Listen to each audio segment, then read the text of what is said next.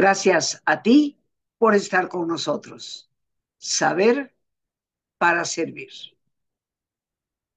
El día de hoy, queridos amigos, Día de la Mujer, 8 de marzo, pues un abrazo a todas que me hacen favor de escucharme, de verme a través de estos medios y de haber compartido a lo largo de los años tantas experiencias. Hoy quiero dedicar nuestro programa a la mujer, precisamente por ser nosotras las que con frecuencia se nos dice que nos sentimos desesperadas, pero tal vez por ser también las que llevamos mayor carga en muchos sentidos, sobre todo en el aspecto afectivo. Así que el título de nuestro programa hoy es bueno, mejor no se los digo. Quiero que tal vez ustedes lo deduzcan. Y voy a empezar con una pregunta. ¿Qué tienen en común las siguientes experiencias? Que te pueden parecer completamente ajenas la una de la otra, pero yo te pregunto, ¿qué tienen o pueden tener? Esa sería la, la pregunta correcta. ¿Qué pueden llegar a tener en común? La menopausia, la impotencia ante el dolor de un ser querido, los problemas de salud que parece que no se resuelven, un diagnóstico médico de una enfermedad crónica, o que nos provoca simplemente una enorme incertidumbre, o bien un diagnóstico en un familiar cercano. La muerte de un ser querido, la pérdida de un trabajo, un empleo, los pensamientos repetitivos, el sentirte que no eres capaz de tomar decisiones el no tener en cuenta tus propias necesidades. La separación de la pareja o el rompimiento de la familia. El no poder ayudar a otro. La incertidumbre ante lo desconocido. El no poder ser madre la irresponsabilidad de otras personas, el sentirnos mediocres. ¿Qué tienen todas estas experiencias que, como vemos, son ciertamente diversas? ¿Qué tienen o pueden llegar a tener en común? Y si nos detenemos a reflexionar sobre cada una de ellas, nos daremos cuenta que lo que pueden llegar a tener en común es la desesperación. Ese es el título de nuestro programa el día de hoy. Desesperación. ¿Por qué todas estas experiencias, a pesar de aparentemente no tener conexión entre una y otra y ser tan diversas, ¿por qué pueden llegar a conducirnos a la desesperación? Creo que no podemos negar esa realidad de que efectivamente en algunas de esas experiencias caemos finalmente en desesperación, pero tal vez lo que mejor nos lo puede explicar es entender qué es la desesperación. Y lo primero que hoy queremos compartir es, de acuerdo a la psicología, la desesperación es, número uno, la pérdida total, total de la esperanza. Siempre has escuchado aquello que dice que la esperanza es lo último que se pierde. Indudablemente que yo también creo que es lo último que se pierde. Pero, ¿por qué? Porque si perdemos la esperanza, ya no hay ninguna otra cosa que perder lo hemos perdido absolutamente todo. Y eso es desesperación.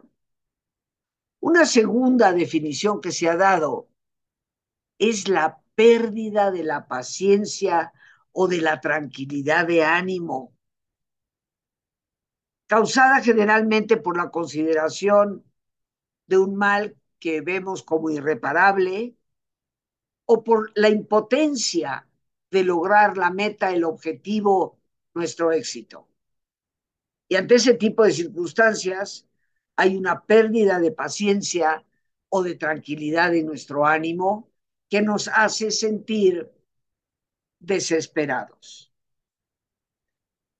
Este sentimiento, ya sea de pérdida total de la esperanza o de pérdida de la paciencia o de la tranquilidad de ánimo, aparece cuando la persona cree que ya no es capaz de escapar, de salir de una situación que obviamente no desea.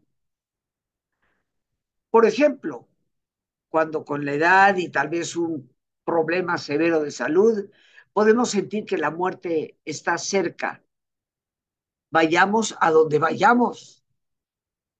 Cuando se llega a sentir un gran dolor físico o la creencia de que nunca podrá llegar nuestra felicidad a la vida cuando una persona empieza a hacer últimos intentos de escapar de alguna de estas situaciones, correr, lanzar objetos, dar gritos, agredir a los demás o bien deprimirse. Todos estos ejemplos son lo que significa sentirnos o estar desesperados. Sin embargo, no todo se debe al dolor o a las creencias. El gran autor del siglo de oro, Félix Lope de Vega y Carpio, justifica que la desesperación en sí misma es una pasión. Y es una pasión que nace como consecuencia de la más grande de todas las pasiones que pueden vivir en el ser humano, la pasión del amor. Y por eso muchos también han definido la desesperación como la falta de amor, que nos desespera a tal grado que hace surgir en nosotros agresión y violencia, así como tristeza y depresión. Esto indudablemente que lo podemos ver muy sensiblemente, muy a flor de piel, cuando una pareja empieza a tomar distancia y de repente uno de ellos decide terminar con la relación y declara con todas sus letras que es que ya no te quiero. Esto nos desespera a tal grado que nos convierte en personas agresivas, a veces violentas, o en personas tristes, decaídas, deprimidas. La respuesta de una forma u otra va a depender en mucho del temperamento, el carácter de cada persona. Pero indudablemente que todos hemos sido testigos de cómo en la separación de una pareja puede haber alguien que inclusive llegue a amenazar al otro con agresiones físicas sumamente peligrosas. Y también hemos sido testigos de personas que parecen sumirse en un pozo oscuro de tristeza sin querer darle un sí nuevo, renovado a la vida. Se dice, y esto a mí desde mi perspectiva me parece tal vez una de las mejores formas de definir la desesperación, cuando se afirma que la desesperación es el eco que emerge del vacío.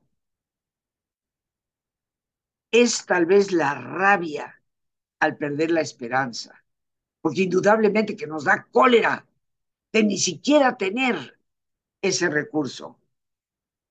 Es la tristeza transformada en ese lamento de quien cree haberlo perdido todo ya no percibe luz en el horizonte, ni significado alguno en su presente. este tipo de experiencias, como seguramente tú lo puedes ver, se tornan excesivamente peligrosas para nuestra calidad de vida y para la vida misma. Eco que emerge del vacío. Víctor Frankl, como bien sabemos, ya predecía en la mitad del siglo XX que el grave problema que íbamos a enfrentar en la segunda mitad del siglo y lo que venía en el siglo XXI sería el vacío existencial. Y estamos ya viviendo como una realidad esa predicción.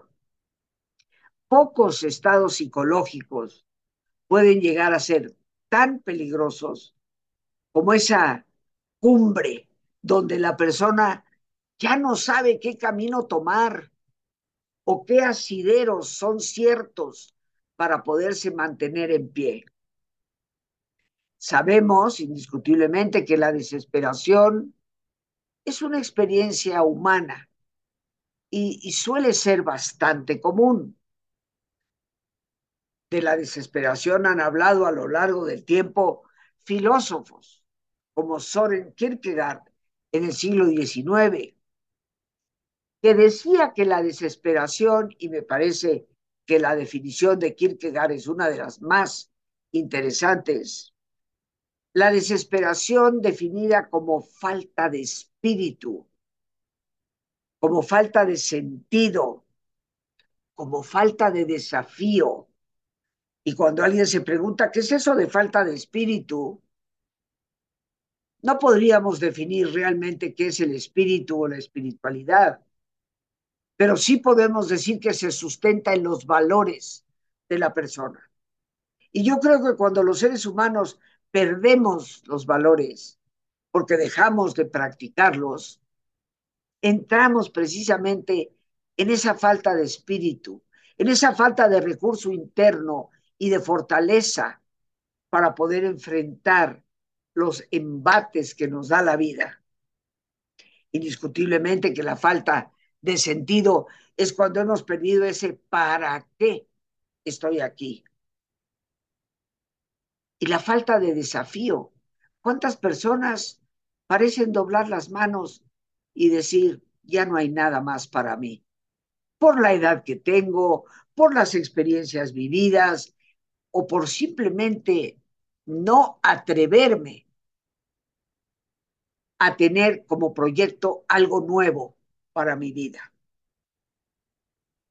Jean-Paul Sartre, por otra parte, uno de los grandes filósofos del siglo XX, padre del existencialismo, él por su parte llegó a decir incluso que hay en esta dimensión de la desesperación una frustrante incapacidad para seguir adelante.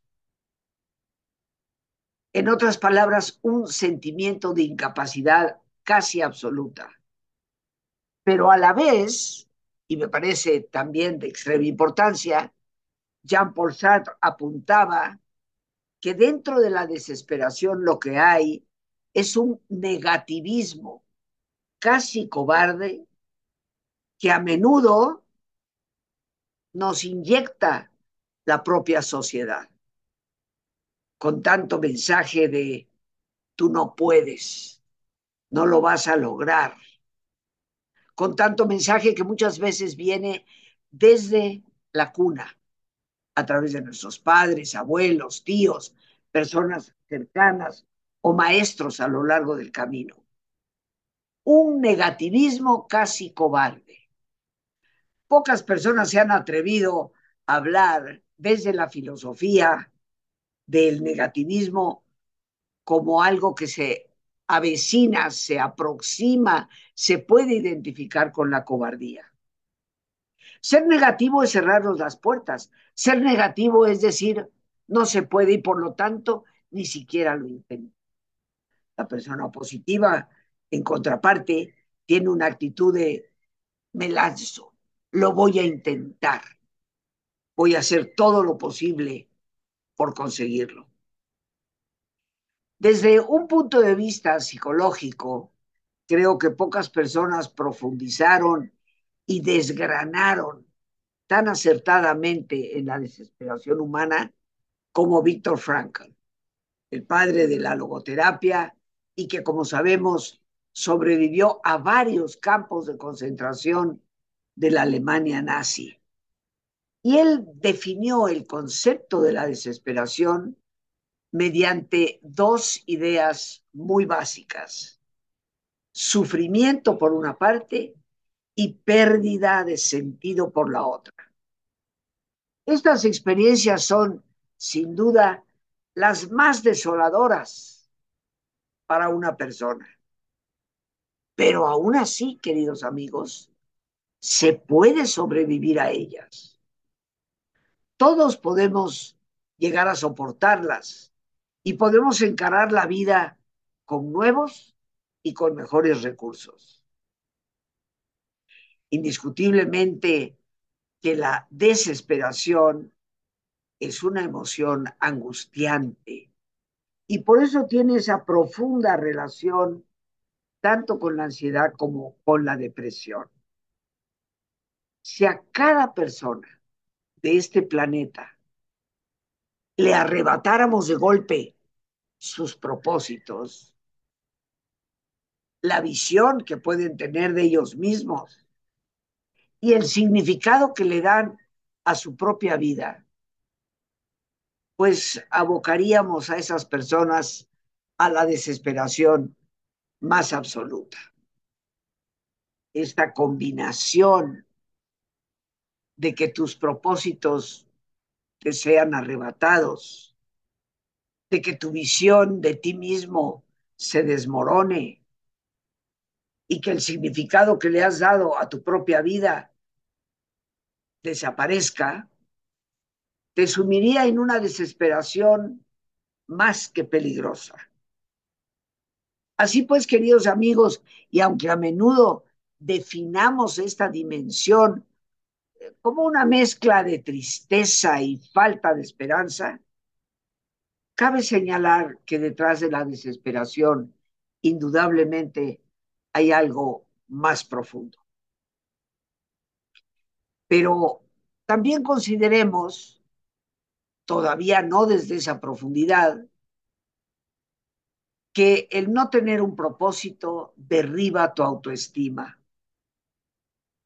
La autoestima es indispensable para que una persona emprenda nuevos proyectos, pueda creer que son posibles.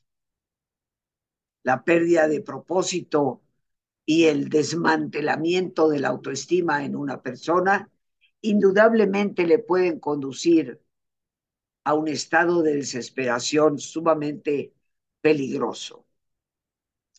Pero desde una mayor profundidad, ese vacío que está detrás de, como causa de la desesperación, significa también caer en un estado mental donde uno no deja de hacerse preguntas sin respuesta. Porque hay preguntas en esta vida, queridos amigos, a las cuales ni tú, ni yo, ni nadie les puede dar una respuesta absoluta. Es común, de hecho, que surjan cuestiones de este tipo. A ver, pero ¿qué sentido puede tener esta vida? ¿Qué respuesta puedes darle a esa pregunta?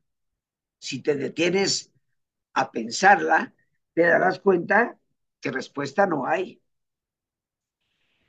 ¿Qué estoy haciendo yo en este mundo?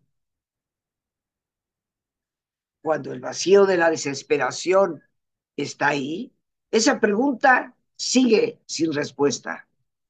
¿Qué puedo hacer ahora en esta situación cuando ya nada tiene sentido? Cuando lo hemos sentido como perdido todo. Este tipo de interrogantes, lo único que van a hacer, queridos amigos, es alimentar aún más el ciclo de la desesperación, llevando sin duda a la persona a un rincón de oscuridad psicológica donde queda tristemente atrapada.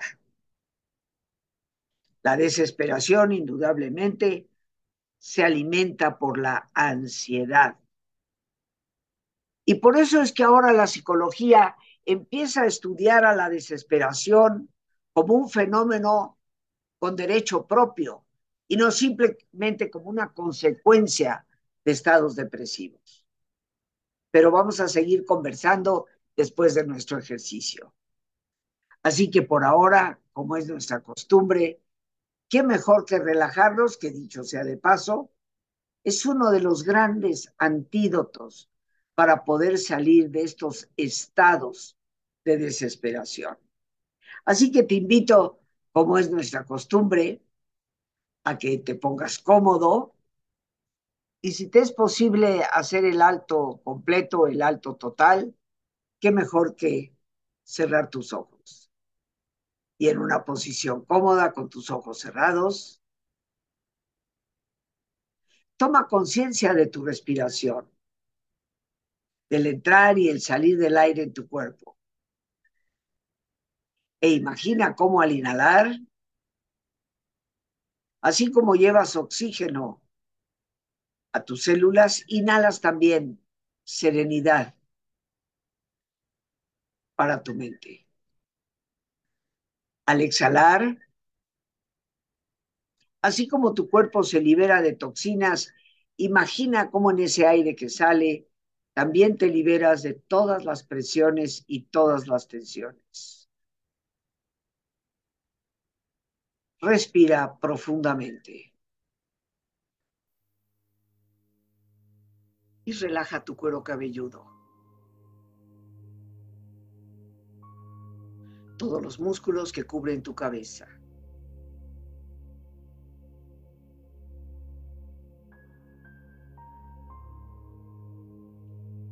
Relaja tu frente. Siente la piel, la vibración de la piel que cubre tu frente.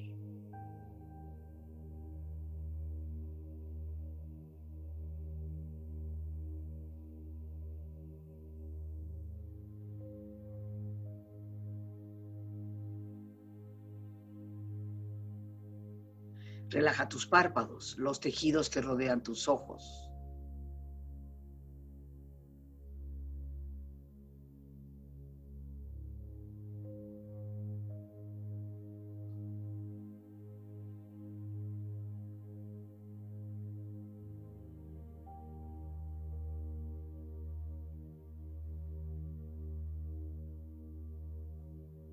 Relaja tus mejillas, toda la piel, todos los músculos que cubren tu cara.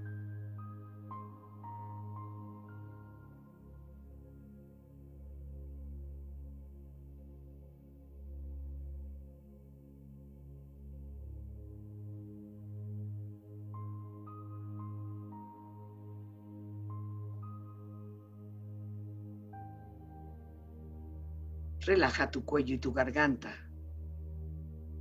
Siente su flexibilidad, equilibrio, balance.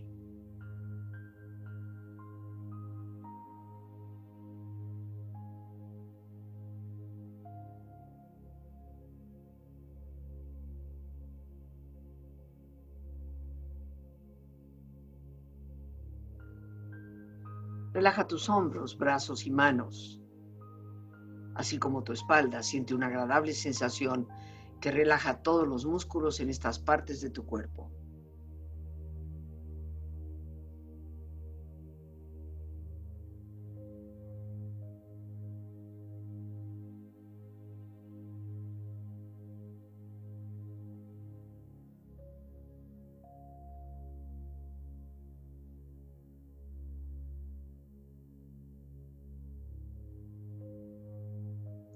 Relaja tu pecho exterior e interiormente, relajando todos los músculos, imaginando a todos tus órganos internos funcionar rítmica y saludablemente.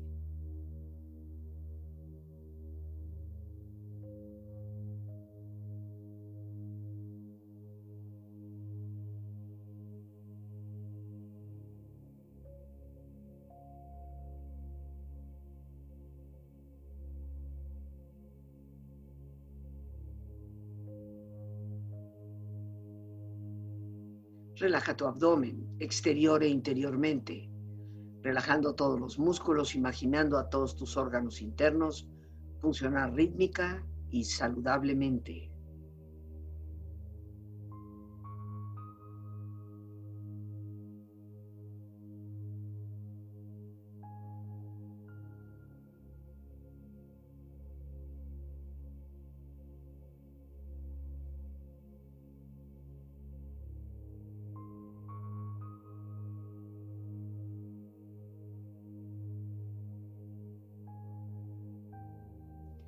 Relaja tus muslos, tus rodillas, siente la piel, la vibración de la piel que cubre estas partes de tu cuerpo.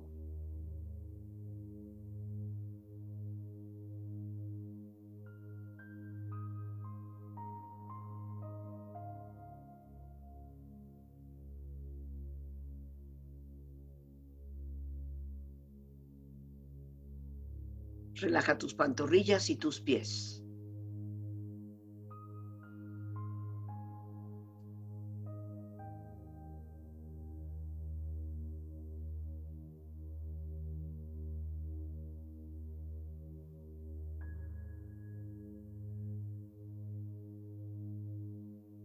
Con tu cuerpo profundamente relajado, proyecta en tu mente la imagen de un lugar ideal para el descanso. Imagina los colores, los sonidos, los aromas. Es una escena de belleza y paz. Siente estar ahí.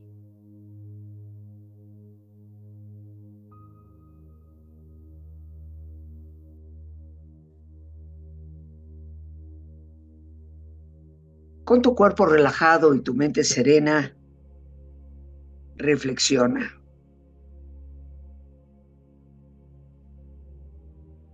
No hay desesperación tan absoluta como la que sobreviene en los primeros momentos de nuestra primera gran tristeza, cuando todavía no sabemos lo que es haber sufrido y recibir alivio haber desesperado y recobrar la esperanza.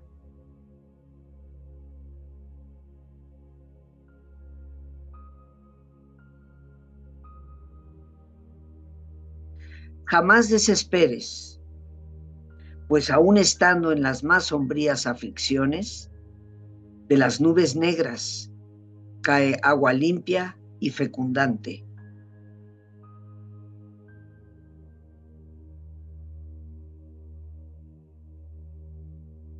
La acción es el antídoto contra la desesperación.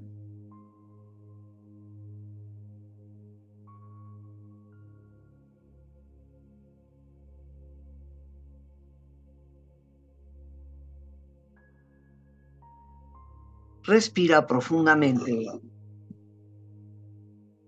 Relájate bien.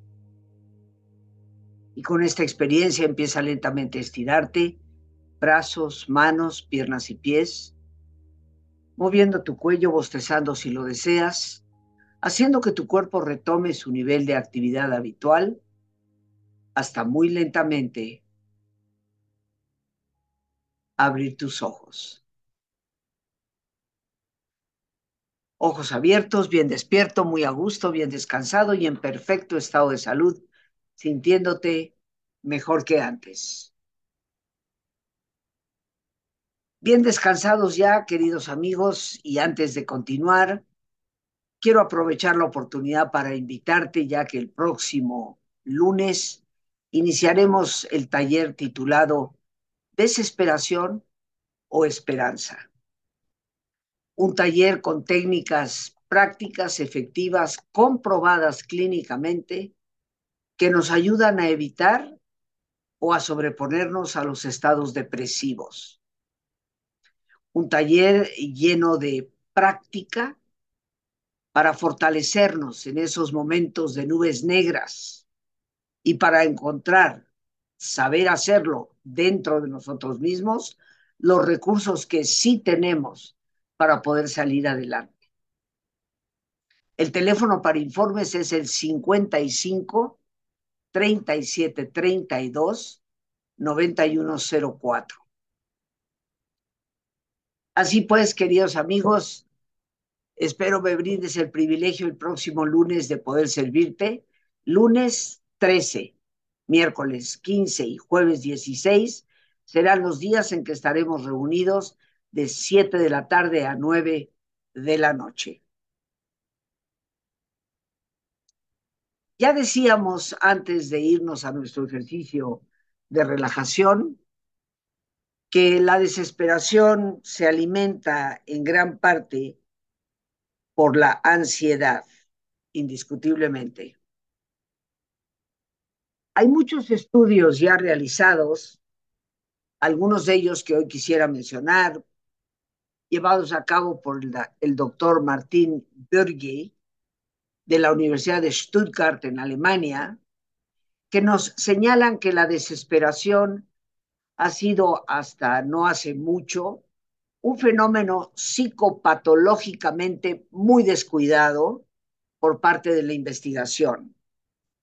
De algún modo lo dejábamos como a ese universo filosófico donde dar respuesta a esto se relacionaba más bien con problemas existenciales.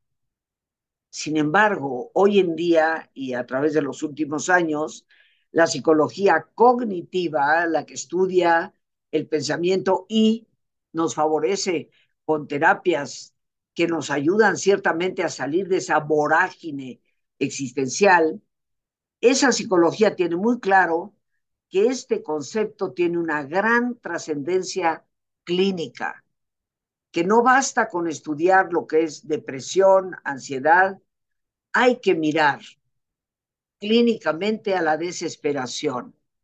Puede aparecer de manera puntual en nuestras vidas. La podemos sentir cuando en un momento dado todo parece ir en contra nuestra y nos sentimos temporalmente bloqueados hasta perdidos. En otros casos, por supuesto, la situación se puede llegar a complicar aún más. Y eso sucede cuando tú o yo caemos en esos ciclos de pensamiento rumiante, de pensamiento obsesivo, donde alimentamos la negatividad y, por supuesto, la indefensión. Te recuerdo que ese es un sentimiento donde la persona siente o cree que haga lo que haga, no podrá hacer nada para salir de ese pozo oscuro en el que se siente caído y esto obviamente lo limita más. A estos pensamientos negativos se le añade pues un muy complejo entramado de emociones como la tristeza, la angustia, la rabia, la frustración. Pero ciertamente que nosotros podemos salir de esa vorágine y de esto continuaremos hablando en un próximo programa. Por ahora, pues no me queda más que dar las gracias a Dios por este espacio que nos permite compartir. Gracias a nuestra productora Lorena Sánchez y a ti, el más importante de todos, una vez más, gracias. Muchísimas gracias por tu paciencia al escucharme y por ayudarme siempre a crecer contigo. Que Dios te bendiga.